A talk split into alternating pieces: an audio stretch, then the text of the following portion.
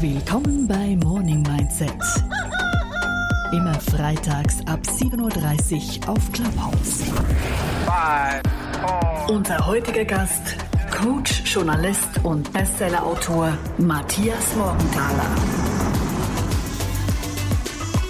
Ja, und los geht's. Ein herzliches Willkommen, guten Morgen, guten Mittag, wann auch immer du diesen Podcast hörst, unser Morning Mindset mit der bezaubernden Sandra Schiers, der wundervollen Bea Jucke und mir, dem Raphael Frangi, dem Mann aus dem Marketing. Heute haben wir wieder einen spannenden Gast. Willkommen allen Gästen, die zuhören bei Clubhouse und auch im Podcast auf unserer Webseite. Heute sprechen wir wie immer über Morning Mindset, über Motivationen im Tag und über weitere Gedanken, die inspirieren inspirieren und vielleicht auch ein, der ein oder andere Lifehack daraus kommt. Bea, wen haben wir denn Tolles heute zu Gast auf unserem Sofa? Ja, schon Konfuzius sagte ja, wähle einen Beruf, den du liebst und du brauchst keinen Tag in deinem Leben mehr zu arbeiten. Und wie findet man ihn? Das ist ja die große Frage. Wie findet man den Beruf, den man liebt? Weshalb gibt es so viele Menschen, die mit ihrem Job nicht wirklich glücklich sind und ist wirklich jeder dazu berufen, seine Berufung zu finden? Wenn jemand solche Fragen beantworten kann, dann mit Sicherheit unser heutiger Gast. Und das ist Matthias Morgenthaler. Er hat nämlich schon über 1000 Interviews geführt zum Thema Beruf und Berufung. Er ist Coach, freier Journalist und Bestsellerautor. Und heute Morgen jetzt eben unser Gast. Guten Morgen, Matthias. Guten Morgen, Lea. Wie der Tag beginnt, so bleibt er auch, sagt man so schön. Wie startest du deinen Tag? Was sind deine Rituale am Morgen? Ich starte ihn deutlich später als heute normalerweise. Ich stehe eigentlich nur so früh auf wie heute fürs Wandern. Und jetzt mache ich mit euch eine Wanderung durch verschiedene Themen. Ähm, und es ist eine Mischung aus ein bisschen Yoga, ein paar Atemübungen. Im Moment bin ich sehr begeistert von Wim Hof, dem Iceman, der da einem wieder lehrt, tief zu atmen. Ähm, das war jetzt heute Morgen mein Programm. Aber eben normalerweise das Privileg, dass ich so ganz sanft, ich gehöre überhaupt nicht zu diesen Frühaufstehern, dass ich ganz sanft in den Tag leiten kann. Ja, wir nehmen mit den sanften Start in den Tag von Matthias. Gibt es auch den harten Start? Den gibt es also nur, wenn du wanderst, das ist richtig? Ja, und ich habe noch eine 14-jährige Tochter, die unglaublich früh aufstehen muss, um in die Schule zu gehen. Ähm, die wohnt manchmal bei mir, manchmal bei der Mutter und da mache ich auch immer mal wieder diesen Effort. Aber ich habe schon so auch bei den Interviews, die ich geführt habe, der Jean-Claude Bieber, der immer um 4 Uhr aufsteht, um, um 6 Uhr im Büro zu sein und sagt, er hat dann zwei Stunden Vorsprung auf die Konkurrenz. Das ist jetzt nicht genau mein Ansatz, mein Naturell. Ich habe es da eher mit der Verena Steiner, die zum Thema Energiekompetenz gesagt hat, jeder hat so seine eigenen Kurven und es lohnt sich, wenn man auf die achtet, wann es eben Zeit ist zum Träumen, zum Assoziativ. Äh, unterwegs sein und wann man konzentriert arbeitet. Und das ist jetzt nicht unbedingt die Zeit für mich normalerweise. Aber ich mache gerne Ausnahme für diesen spannenden Podcast.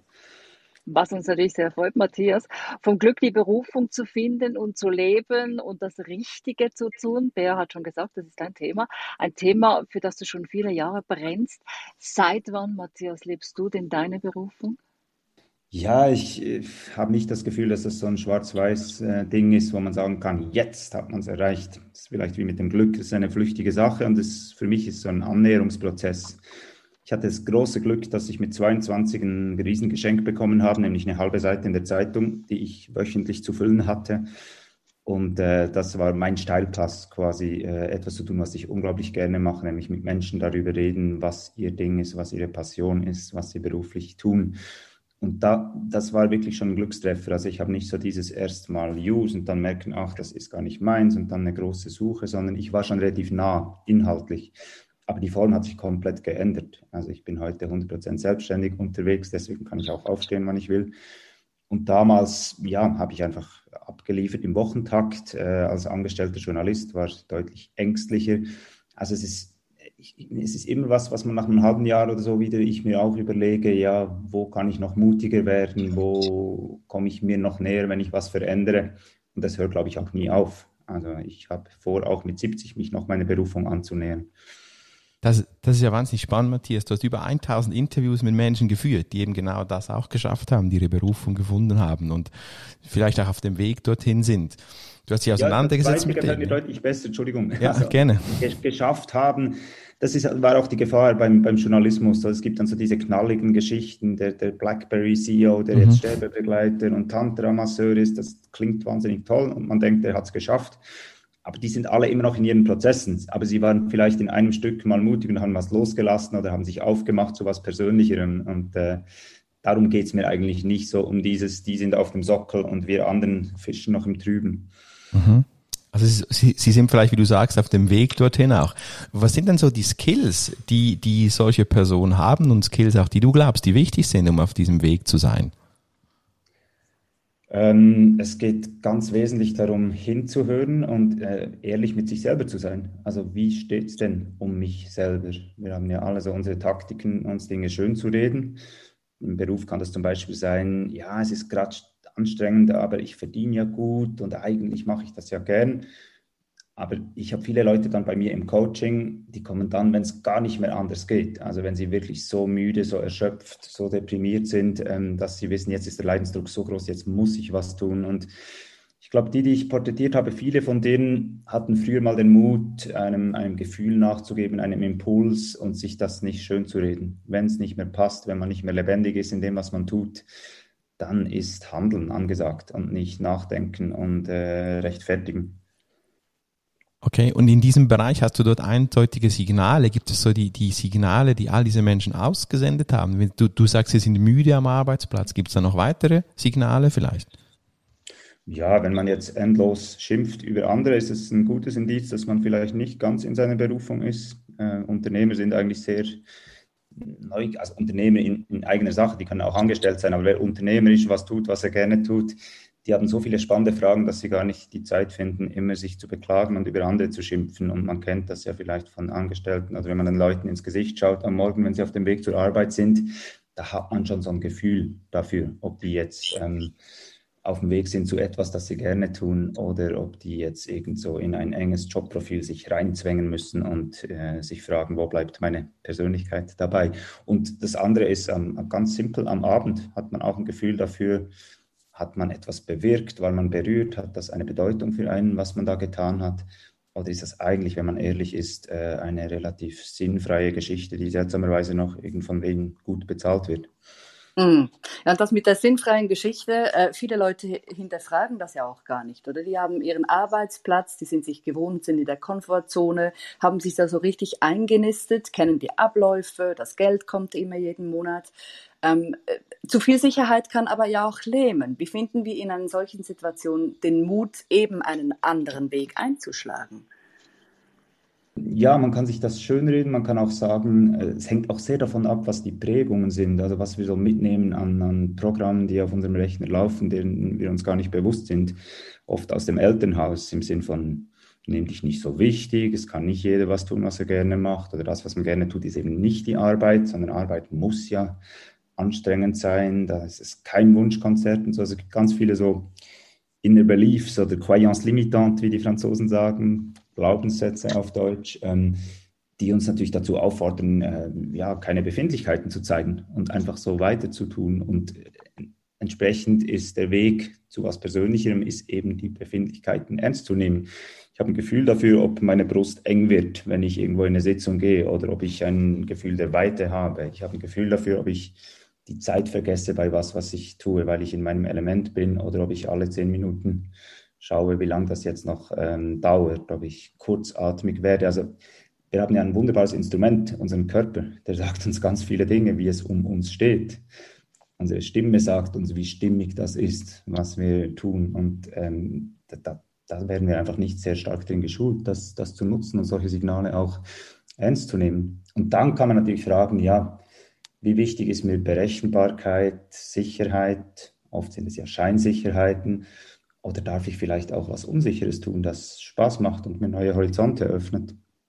Diese Signale und auf den Körper hören, das ist, finde ich, ein ganz wichtiger Aspekt. Du hast ja aber äh, bewusst, glaube ich, bis jetzt keinen Ratgeber geschrieben, Matthias, weil du sagst, dass ein wichtiger Schritt auf dem Weg zu dieser Berufung eben gerade darin besteht, nicht auf Ratschläge zu hören, äh, was heißt denn das? Ich soll auf diese Signale des Körpers hören und, und, mich auf mich einlassen und mit mir auseinandersetzen? Oder brauche ich da schon vielleicht auch Menschen wie dich an der Hand, der mir hilft, diese Berufung oder diesen neuen Weg einzuschlagen?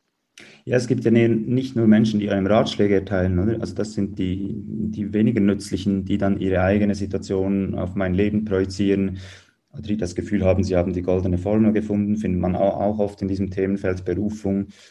Eben diese zehn Schritte oder dieses neunmonatige Programm und dann springt am Ende Glück oder Berufung heraus. Daran glaube ich nicht, weil es einfach eine sehr individuelle ähm, Geschichte ist.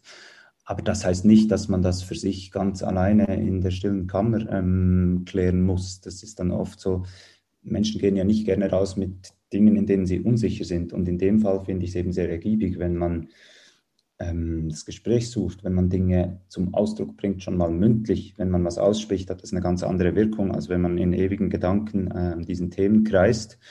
Und dann haben wir alle so unsere blinden Flecken und unsere Hypothesen, wie die Welt ist.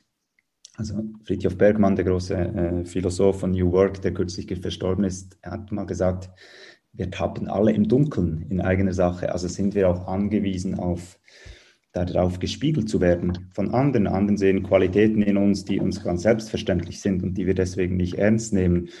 Oder wir haben eben unsere inneren Überzeugungen, was man darf und was man nicht darf. Und im Gespräch, zum Beispiel im Coaching, merkt man dann, da macht man sich die Welt selber extrem eng. Also viele dieser Hindernisse, die man im Kopf hat, die sind eben wirklich in unserem Kopf und nicht da draußen in der Realität.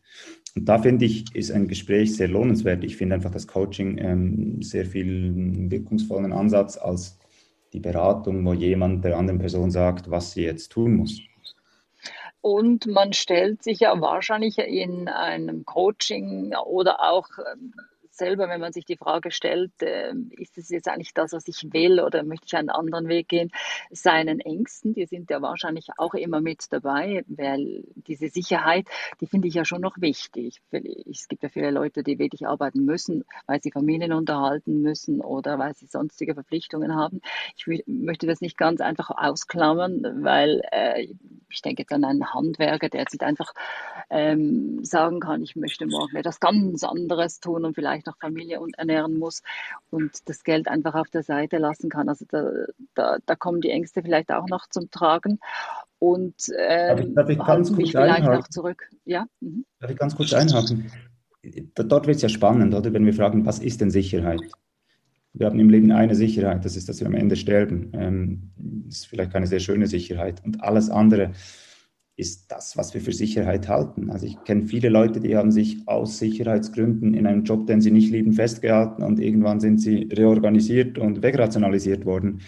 Also es ist schon noch eine trügerische Sache. Oder ich kann die materielle Sicherheit haben im Sinne von monatlich dem gleichen Lohn und dann kann ich schwer krank werden, weil, weil es mich einfach krank macht, was ich, was ich tue.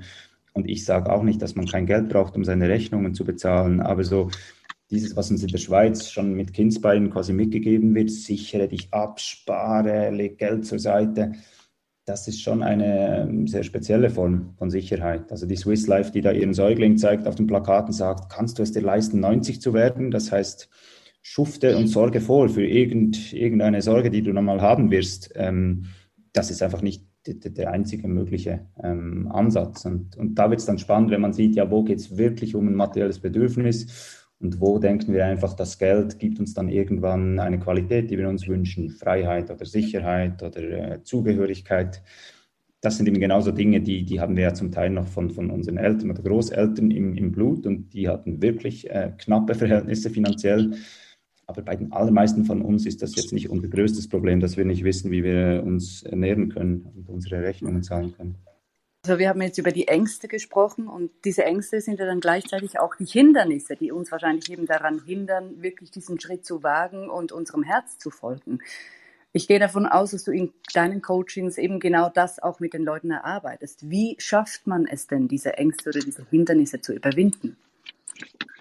Ja, das ist ein wichtiges Thema. Es hilft schon, wenn die Ängste ausgesprochen werden können und wenn sie nicht so diffus überall reinsteuern und jeden Impuls gleich wieder äh, ersticken. Und dann ist Angst eine, eine tolle Sache, sobald man einen Schritt reinmacht. Also die Angst vor Unsicherheit ist dann groß, solange ich versuche, krampfhaft die Sicherheit zu, zu optimieren. Und wenn ich einsehe, dass die Aufgabe jetzt ist, anfreunden mit Unsicherheit und sich auch eingestehen zu dürfen, dass man unsicher ist, dann wird es plötzlich spannend. Dann merkt man, die Unsicherheit ist gar nicht mehr so schlimm. Also manche von euch sind ja, glaube ich, äh, auch Spezialistinnen für Stimme und Rede und gerade bei Reden hört man das ja gut. Die, die wahnsinnig Angst haben, dass was passieren könnte, was sie nicht mehr beherrschen, das wirkt dann relativ verkrampft und, und unemotional. Und die, die sagen, ja, ich habe auch Angst oder ich bin auch nervös, aber ich gehe jetzt trotzdem da raus und, und irgendwas von mir wird dadurch sichtbar, dann ist es schon viel weniger schlimm. Und so ist es auch ähm, bei beruflichen Veränderungen. Also man kann sich in ganz kleinen Schritten angewöhnen, mehr in die Unsicherheit zu gehen oder mal was zu tun, was andere vielleicht nicht so toll finden oder mal was zu tun, was man vielleicht noch nicht kann, wo man keinen Leistungsausweis hat, wo man vielleicht sogar schlecht ist drin, aber es macht einem Spaß. Und, und dann hat man eine Erfahrung gemacht und nicht nur darüber nachgedacht, was da alles passieren könnte. Und dann wird es spannend. Dann hat man plötzlich das, den Eindruck, man möchte mehr von dem, weil man ist lebendig darin. Und, und mhm. da verändert sich die ganze Situation. Es geht sehr stark darum, auch sich einzugestehen, was die Befürchtungen sind und dann aber dann Schritt reinzumachen und zu schauen, was passiert denn eigentlich, wenn ich jetzt ein bisschen was Verrücktes mache oder wenn ich was mache, was ich noch nicht super gut kann da gibt es auch große Unterschiede zwischen den Menschen, oder? Also die einen sind total mutig und gehen jede Herausforderung mit viel Spaß an. Und dann gibt es eben jene, die wirklich viel Angst haben auch im Leben. Klappt es dann auch für solche? Ja, das ist ein ganz wichtiger Punkt. Also ich, ich habe äh, Leute interviewt, die wurden mit 21, äh, haben die sich als Unternehmensberater selbstständig gemacht äh, mit der Haltung, mich hat es interessiert, wie das geht und deswegen habe ich es angeboten. Das sind so die, die ganz Furchtlosen ähm, oder die, die schon mit 14 ihre, ihre unternehmerischen Projekte haben. Und das ist ganz wichtig zu sehen. Eben, ich sage immer, ich schreibe zwar all diese Interviews über diese mutigen Menschen, aber ich bin jetzt nicht wahnsinnig mutig. Ich habe 15 Jahre lang diese Interviews machen müssen, um dann äh, entscheidende Schritte in Richtung Selbstständigkeit zu machen. Und das ist okay, aber ich habe gewusst, das hat ja einen Grund, dass ich all diese Menschen getroffen habe. Das habe ich auch für mich gemacht. Also ich habe so gespürt, was, was da für eine Sehnsucht da ist. Und das Tempo ist dann individuell. Aber es ist, es, der Punkt ist, fühlt man sich verantwortlich für den Weg, ähm, den man geht, oder findet man eben Gründe, wer einem alles davon abhält. Aber ich sage nicht, das muss radikal und schnell sein. Es ist oft sogar hinderlich, wenn die Leute denken, ja, ich möchte, eigentlich möchte ich alles hinschmeißen und ganz was anderes machen, Förster werden statt Jurist. Ähm, das ist dann oft auch der Grund, warum sie nie was verändern, weil einfach die Hürde zu groß ist. Jetzt, jetzt hast du vorhin, Matthias, ja von etwas gesprochen, was viele die Coachings anbieten, machen, diese zum in, in 90 Tagen bringen dich die irgendwo hin, dann gibt es ein Resultat und so. Jetzt, du machst ja auch Coachings. Ich nehme an, die laufen aber ein bisschen anders ab. Wie laufen dann die Coachings bei Matthias ab? Ja, das weiß ich bis heute nicht, weil es, weil es jedes Mal anders ist. Also im Wesentlichen biete ich einen Raum an und offene Räume sind wichtig für Entwicklung. Das heißt, ich, ich gebe den Kundinnen und Kunden die Gelegenheit, dass man mit vier Augen auf eine Situation schaut. Und dann ist es extrem unterschiedlich. Manche sind wirklich kurz davor, einen Schritt zu machen, was zu verändern. Die brauchen ein bisschen Inspiration, vielleicht einen Kontakt, ähm, Ermutigung, Bestätigung. Und andere kommen wirklich mit einem sehr, sehr hohen Leidensdruck. Und da geht es darum, erstmal das abzuholen, zu sagen, ja, man, man darf sich schlecht fühlen und man muss nicht einen Weg finden, wie man da wieder besser funktioniert. Und auch von den, von den Techniken, es ist sehr, sehr unterschiedlich. Ich arbeite hauptsächlich übers, übers Gespräch. Manche Dinge erfährt man auch, wenn man es körperlich im Raum ähm, darstellt, aber hauptsächlich übers Gespräch. Aber es ist wirklich eine, eine ganz individuelle Geschichte und deswegen verabrede ich mich auch immer nur für eine Stunde oder 90 Minuten mit dem Kunden und nicht für neunmal X, weil warum soll ich mit jemandem neunmal reden, wenn der nach zweimal äh, dann entscheidende Schritte macht für sich. Oder wenn er herausfindet, das passt jetzt nicht, er hat kein gutes Gefühl, seine persönliche Situation mit mir zu besprechen. also ich, ich, ich schaue auf die Ressourcen, ich schaue, dass wir Wege aufzeigen können, wo es weitergehen kann. Oft eben nicht die nächste Bewerbung, sondern die Frage, ja, was ist, ist die tiefer liegende Sehnsucht? Was wünschst du dir für dein Leben? Was hält dich zurück? Also schon so diese Metathemen, auch stark die familiären Prägungen. Aber wie es im Einzelnen dann abläuft, das ist wirklich von Coaching zu Coaching verschieden, was es ja auch sehr spannend macht für, für mich selber. Jetzt erlebe ich das bei mir persönlich auch immer wieder so die Frage nach der Berufung, die oft aufgeschoben wird. Ja, man ist in einem System, man arbeitet und denkt, also ich kenne es von mir, dass ich mir dann sage, ja, ich mache dann mal so eine Auszeit für mich und dann kümmere ich mich um das. Mhm. Und, und irgendwie ist nie der richtige Zeitpunkt, dann ist privat, Familie und man denkt sich, okay, also aber nächstes Jahr, dann nehme ich mir jetzt mal diese Auszeit. Ja. Was glaubst du, warum so viele Menschen, und da schließe ich mich ein bisschen ein, äh, diesen Mut auch fehlt, ihren Weg zu gehen oder diesen Zeitpunkt äh, jetzt zu nehmen, sondern immer zu warten?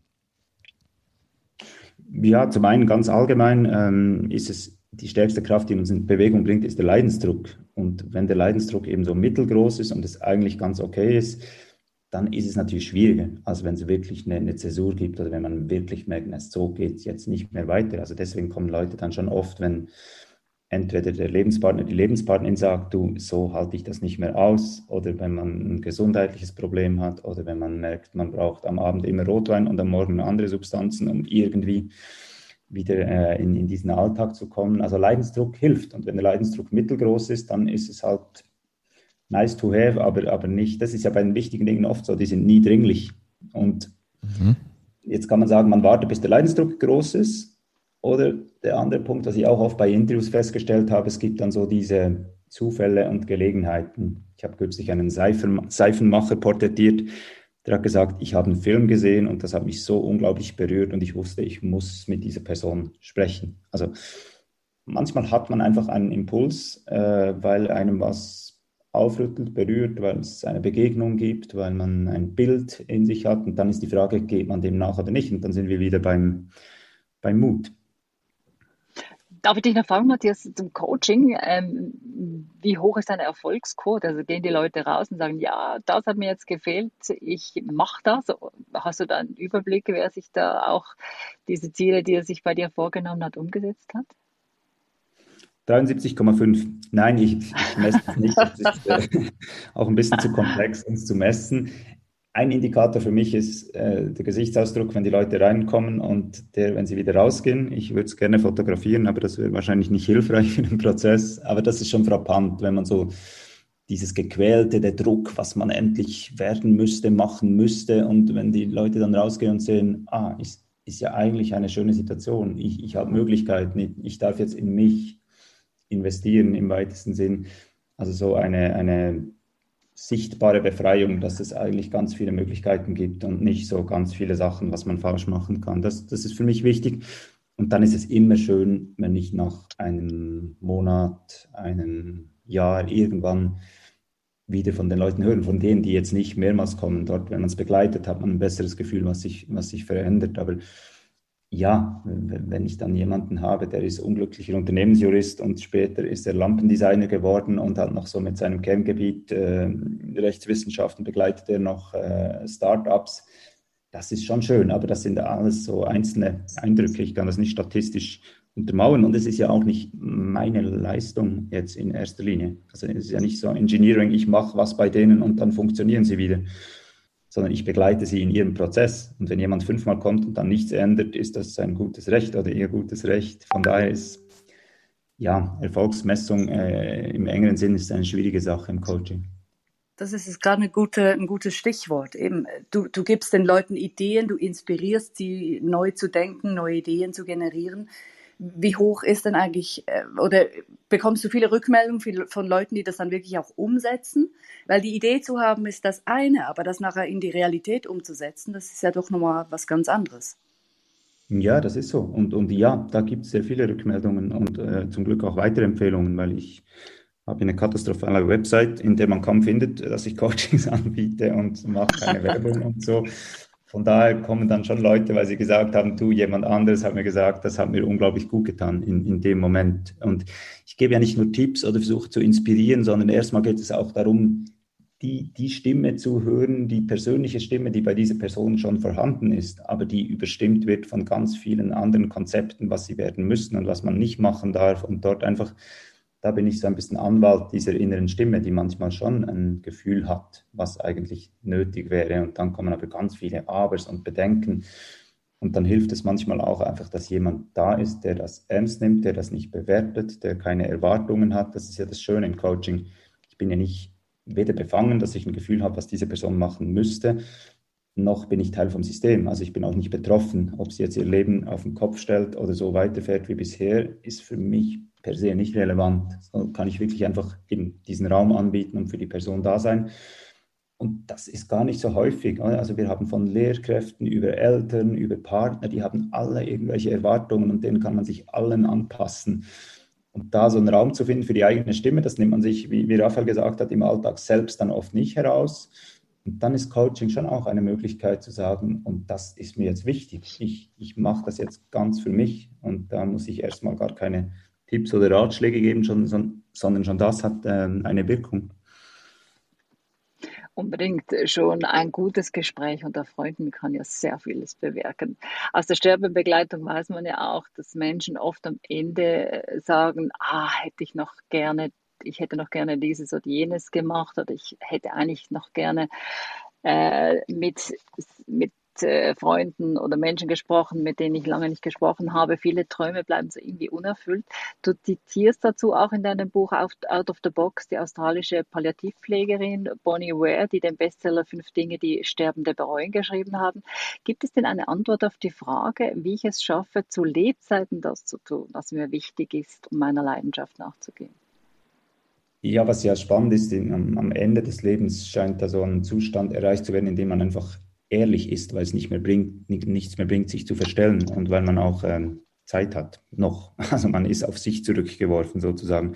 Und diesen Zustand kann man ein bisschen simulieren. Das kann eine Reise sein, das kann auch einfach eine Zeit sein, in der man nichts Produktives, Nützliches machen muss. Wir sind ja besessen davon, immer irgendwas zu machen, irgendeinen Output zu generieren oder dann einen Input am, am Handy zu suchen oder so. Aber so diese Zeiten, wo man einfach Sendezeit hat in eigener Sache, die gönnen wir uns extrem wenig. Und das sind schon die Momente, wo man dann ein Gefühl dafür hat, wie, wie steht es eigentlich um mich? Bin ich glücklich, inspiriert, hoffnungsvoll? Bin ich niedergeschlagen? Bin ich traurig?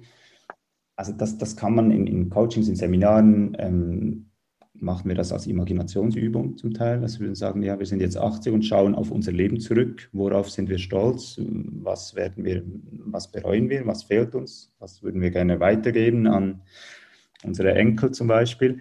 Und da merkt man schon nur, wenn man sich das bloß vorstellt, ist einfach die Perspektive eine ganz andere. Und es wird sehr viel emotionaler. Da kommt dann niemand mehr und sagt, ja, im CV hätte es noch ein bisschen besser aussehen sollen oder vielleicht die maximale Altersvorsorge wäre doch noch besser gewesen als die fast maximale. Also da schärft sich der Blick dann fürs Wesentliche. Und ich glaube, je mehr man sich in Raum äh, und, und nicht produktive Zeiten gönnt, desto eher kommen wir in Kontakt mit diesen Stimmen, die uns da eigentlich ganz gut leiten. Also ich habe zum Beispiel gemerkt, äh, und das kommt auch vor bei Bronnie Ware, ähm, tiefe Begegnungen, die, die berührend sind oder wo wir andere berühren, das ist einfach etwas unglaublich Tolles, fast noch toller als ein hoher Lohn. Und äh, deswegen ist mir das jetzt, so wie ich meine Arbeit gestalte, einfach extrem wichtig, habe ich auch gemerkt, das war mir auch schon in der Kindheit extrem ähm, wichtig. Und äh, ja, solche elementaren Dinge gehen manchmal vergessen vor all den nützlichen Gedanken und allem optimieren und noch ein bisschen besser machen dessen, was wir schon tun. Ähm, Steve Jobs hat, sich, hat sich ja immer morgen vor den Spiegel gestellt und gesagt, wenn heute der letzte Tag meines Lebens wäre, würde ich dann tun wollen, was ich heute tun werde. Und immer wenn die Antwort, glaube ich, für ein äh, paar Tage hintereinander Nein war, wusste er, dass er etwas ändern muss. Finde ich eigentlich auch noch schön. Genau, das ist eine andere beliebte Übung. Man kann anfangen mit, wenn du noch ein Jahr zu leben hättest und dann kann man es runterbrechen auf einen Monat und eine Woche. Äh, ist natürlich ein hoher Anspruch, dass man jeden Tag so lebt, dass es auch der letzte sein könnte. Aber ein anderer Satz sagt, was in einer Woche nicht Platz hat, hat wird auch im Leben nicht Platz haben. Und das ist schon auch äh, gut, sich das vor Augen zu führen, ne? weil viele strampeln sich ja ab und opfern sich auf im Hinblick auf irgendwas Schönes, was dann mal kommen wird. Und sei es die Pensionierung oder sei es, dass man sich dann früh pensioniert und endlich das macht, was man will. Und ich kenne einfach viele Beispiele, wo das äh, katastrophal misslungen ist und relativ wenig Beispiele, wo dieses Modell funktioniert hat, dass man sich jetzt erstmal noch müde arbeitet, aber irgendwann äh, genießt man dann das Leben oder am Wochenende macht man dann das, was man wirklich will das ist dann einfach sehr viel Lebenszeit, die man mit Dingen verbringt, die einem nicht bedeutend sind. Jetzt, wenn wir so vom Ende des Lebens ein bisschen an Anfang des Lebens gehen oder am Anfang des Lebens einer Bewegung, nämlich die New Work Bewegung, da hattest du ja dass äh, die Chance, diesen tollen Menschen, den soziophilosophischen Friedhof Bergmann, quasi den geistigen Vater der New Work Bewegung zu interviewen. Er ist vor einem Jahr oder in diesem Jahr verstorben und hat dir ja eine spannende Antwort, eine erstaunliche Antwort auf die Frage gegeben, wie man dann dem Schicksal entgehen kann, so dass man als Untoter noch im Leben unterwegs ist. Was hat er dir dort gesagt? Da bin ich jetzt mit dieser Anmoderation auch gespannt, worauf ihr hinaus wollt. Ich habe vor allem in Erinnerung, dass er mir dauernd eingeschlafen ist beim Interview auf dem Hotelzimmer, weil er bis in alle Nacht mit diesem Teilnehmer der New Work-Konferenz diskutiert hat.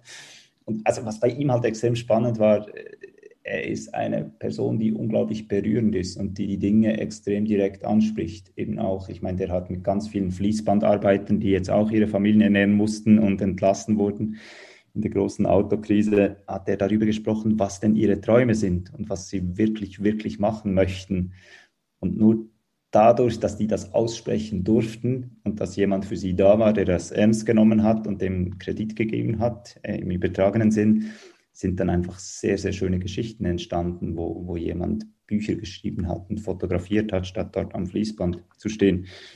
Das fand ich extrem eindrücklich. Und das andere, was er gesagt hat, war, war so seine eher kulturkritische äh, Diagnose, dass die meisten Menschen drei Viertel tot sind, lange bevor sie begraben werden. Und äh, ja, das, das ist ein bisschen das, was ich vorhin auch versucht habe zu sagen, dass man natürlich sein Leben irgendwo auch verpassen kann oder dass auch ungelebtes Leben zurückbleiben kann, wenn wir unsere ganz persönlichen Träume und Wünsche nicht, nicht ernst nehmen.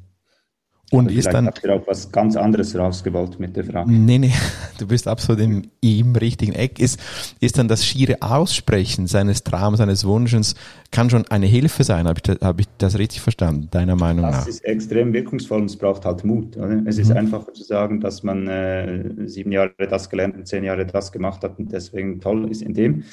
Aber wenn ich was ausspreche, was eben ein Traum, ein Wunsch ist, wo ich selber nicht so ganz weiß, ob das realistisch ist, dann braucht es zwar Mut, aber es ist unglaublich wirkungsvoll. Das ist der Grund, warum ich angefangen habe, so Abendveranstaltungen zu machen, Berufungsforen. Und dort war explizit das Programm, wir reden darüber, was wir bewegen wollen, also wo wir hinwollen und nicht, was wir schon alles können und wer wir alles sind, wie es in diesen grausamen Netzwerkveranstaltungen sonst ist. Und dort gab es verschiedene Beispiele, allein dadurch, dass jemand ausgesprochen hat, was seine Sehnsucht ist, was sein Wunschprojekt ist, hat sich das realisieren lassen, weil da war jemand, der hatte eine, eine Sehnsucht, aber hatte weder Geld noch Know-how.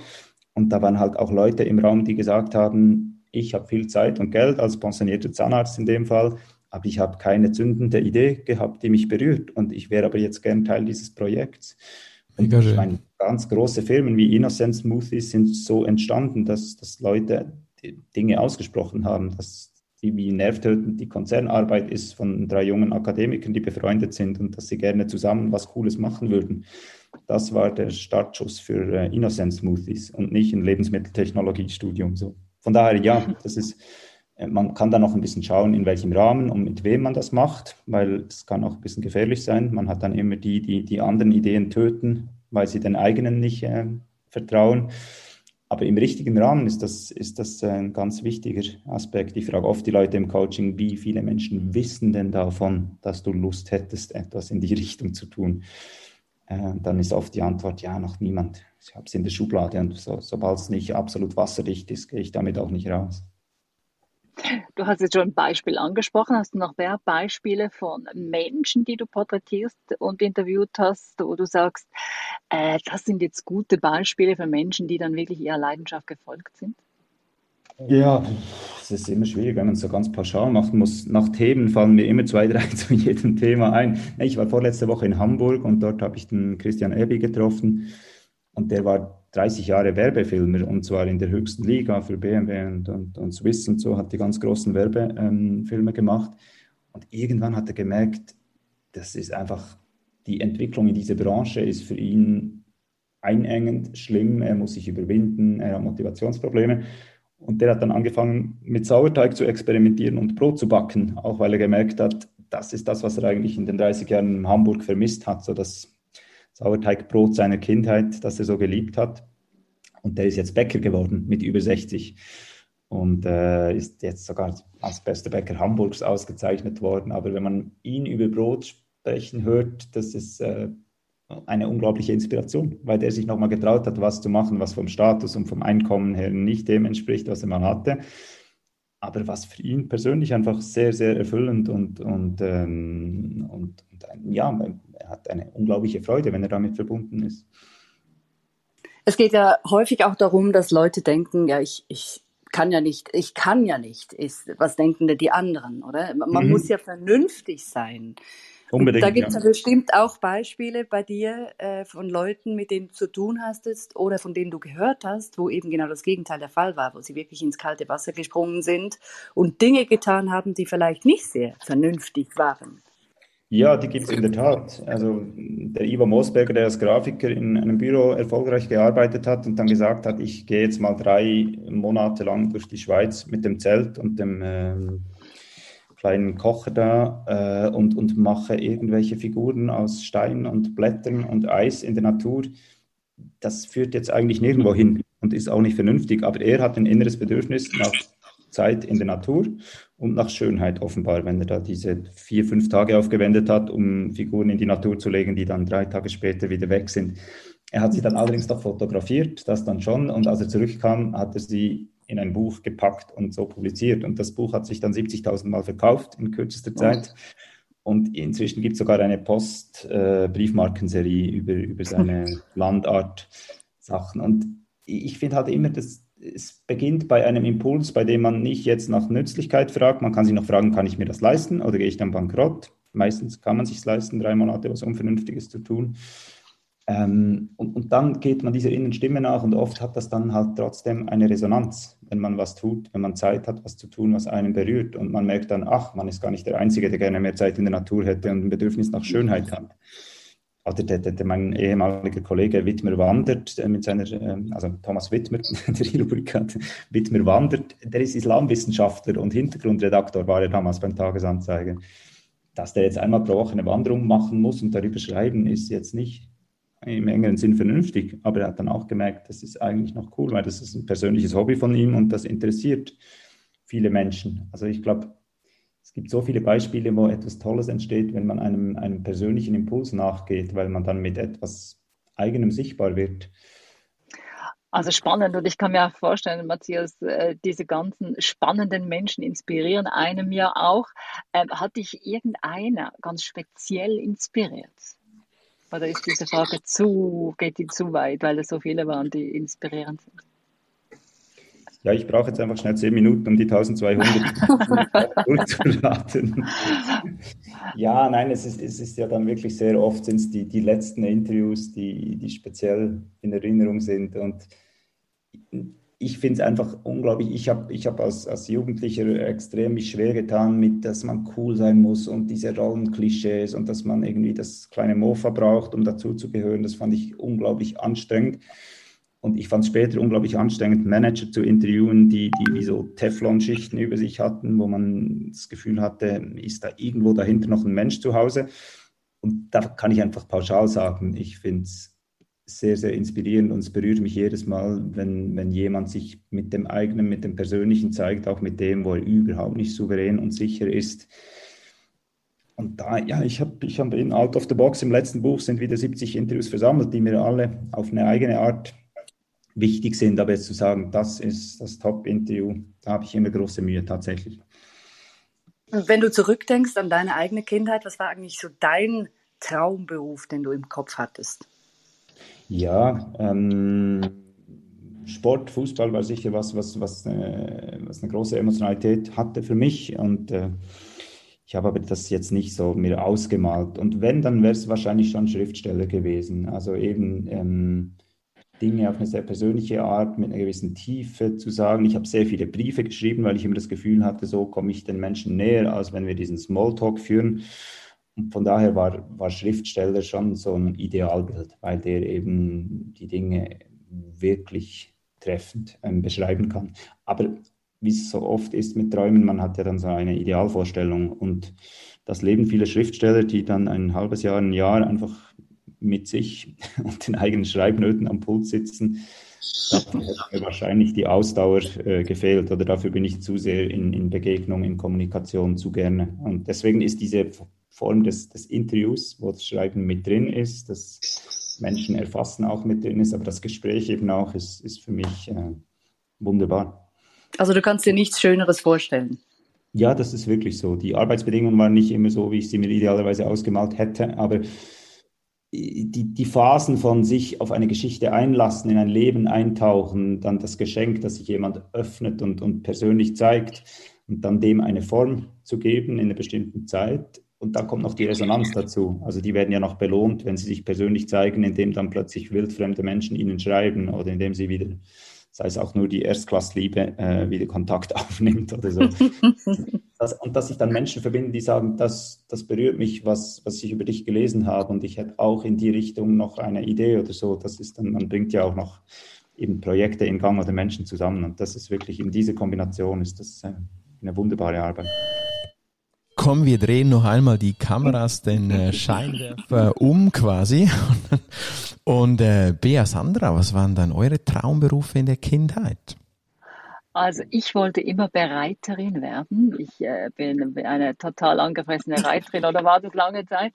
Und das kam überhaupt nicht in Frage für meine Eltern. Sie wollten, dass ich etwas Richtiges lerne. Und ja, das Richtige, das habe ich dann erst viel später äh, gefunden. Äh, durch Zufall sollte es diesen geben beim Radio. Aber äh, ja, Bereiterin kam nicht in Frage. Bei dir, Bea?